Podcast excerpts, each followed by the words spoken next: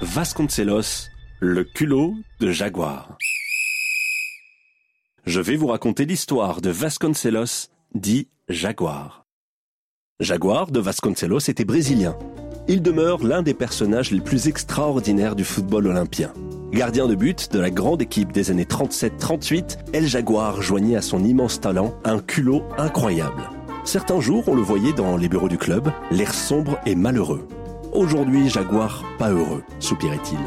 Avertis, les dirigeants ouvraient aussitôt leurs tiroirs caisses et selon leurs offres, Jaguar était moyen ou sensationnel. Avec sa gueule impossible et son accent inimitable, Vasconcelos avait le don d'exaspérer et de décourager ses adversaires. Il poussait même l'audace jusqu'à leur faire des paris en plein match. Un jour, à Roubaix, sur un coup franc à la limite des 16 mètres, il fit écarter le mur de ses partenaires et hurla ⁇ Je parie 2000 francs qu'il ne la met pas !⁇ L'histoire n'aurait rien d'extraordinaire si le tireur n'avait pas été un certain Hittel qui n'en ratait pas un seul à l'époque. Et ce jour-là, Hittel, irrité, tira sur la barre transversale. Certaines fois, au vélodrome, Vasconcelos, méprisant, s'amusait sur les corners à faire danser le ballon entre ses deux mains, aux grandes dames de Désiré Corani, l'attaquant hongrois de 7, surnommé tête d'or du football français des années 30. Le gardien brésilien avait même parfois recours aux insultes. Lors d'un match de Coupe de France à 7, où le tireur de pénalty n'était autre que le gardien de but international René Lance, ce jour-là, donc, Jaguar écœura tellement Lance par ses palabres que le gardien sétois préféra laisser sa place à Corani. Discussions encore, menaces, provocations, irrité, le Hongrois shoota lui aussi sur le poteau. Mais Jaguar avait bougé. Manques fut chargé de l'exécuter à son tour, mais ce diabolique sud-américain ne lui en laissa le loisir. Comment lui dit-il Toi, dont j'ai bien connu le père, tu voudrais faire ça à Jaguar? Et Manques, comme son nom pouvait d'ailleurs le laisser supposer, loupait le penalty. L'OM gagna finalement 1-0 sur penalty. Vasconcelos, qui avait débuté sa carrière à Vasco de Gama, était venu tenter sa chance en Europe en 1936, tout d'abord à Barcelone, où il était barré par l'indéboulonnable Ricardo Zamora, puis à Nice, où il fut orienté vers Marseille, qui venait de perdre Laurent Di Lorto, transféré à Sochaux. Ce fut une véritable révélation. Reparti dans son pays natal au moment de la guerre, Vasconcelos y mourut dans la misère, assez mystérieusement. Mais les exploits et la personnalité rare de ce phénomène resteront à jamais éternels.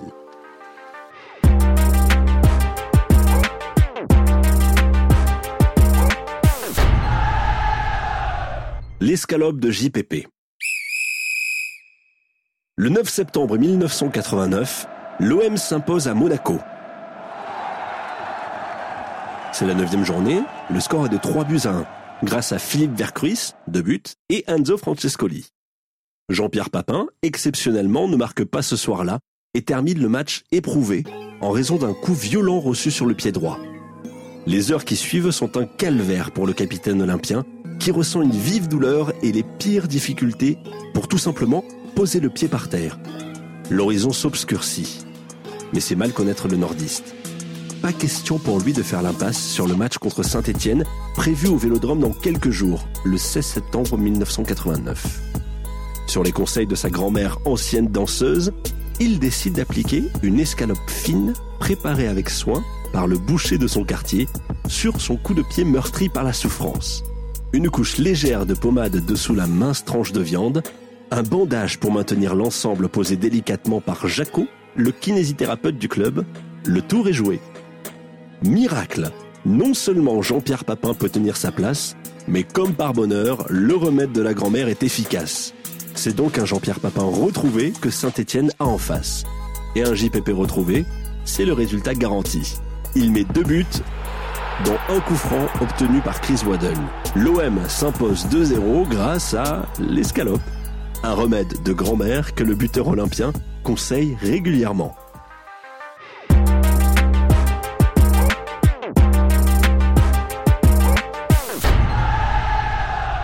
Rennes pour un onzième titre.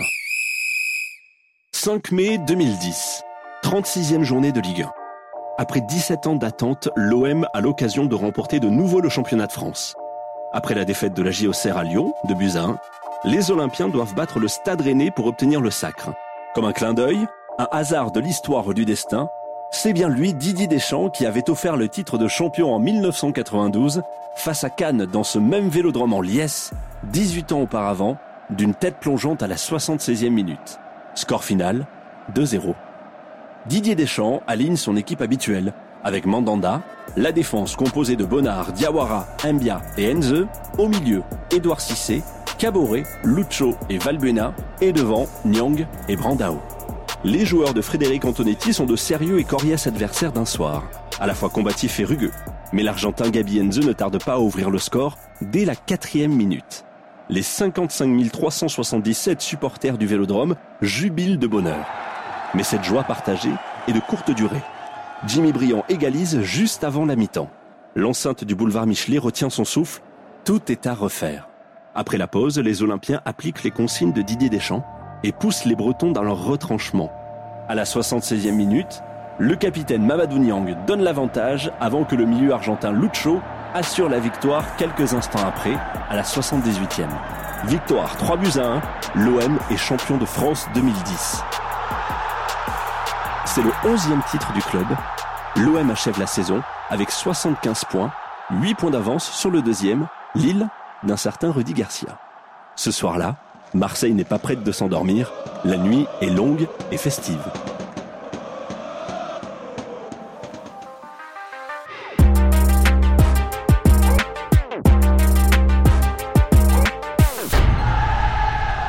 La mauvaise soirée de Roger Machin.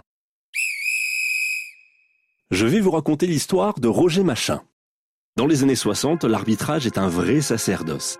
Il fallait en effet aimer arbitrer pour traverser la France en une nuit et se faire enguirlander par les uns et les autres à la moindre erreur. C'est le cas entre autres pour l'enfant de Montchamin-les-Mines, Roger Machin, né le 28 mai 1926.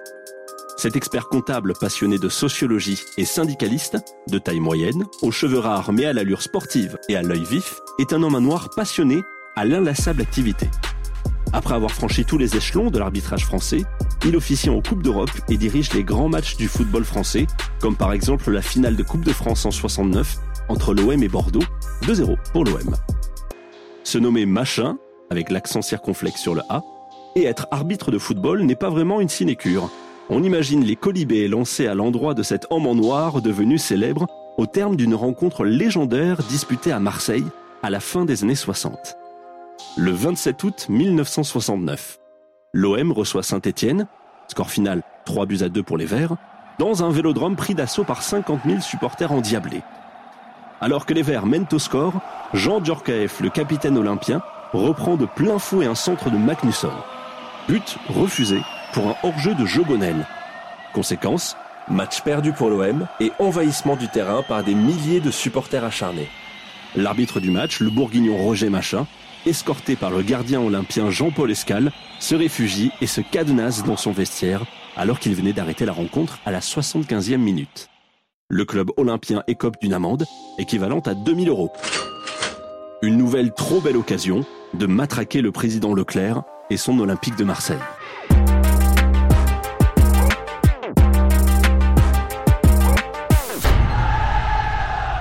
Les lentilles de Karim je vais vous raconter l'anecdote incroyable qu'a vécu Karim Rekik.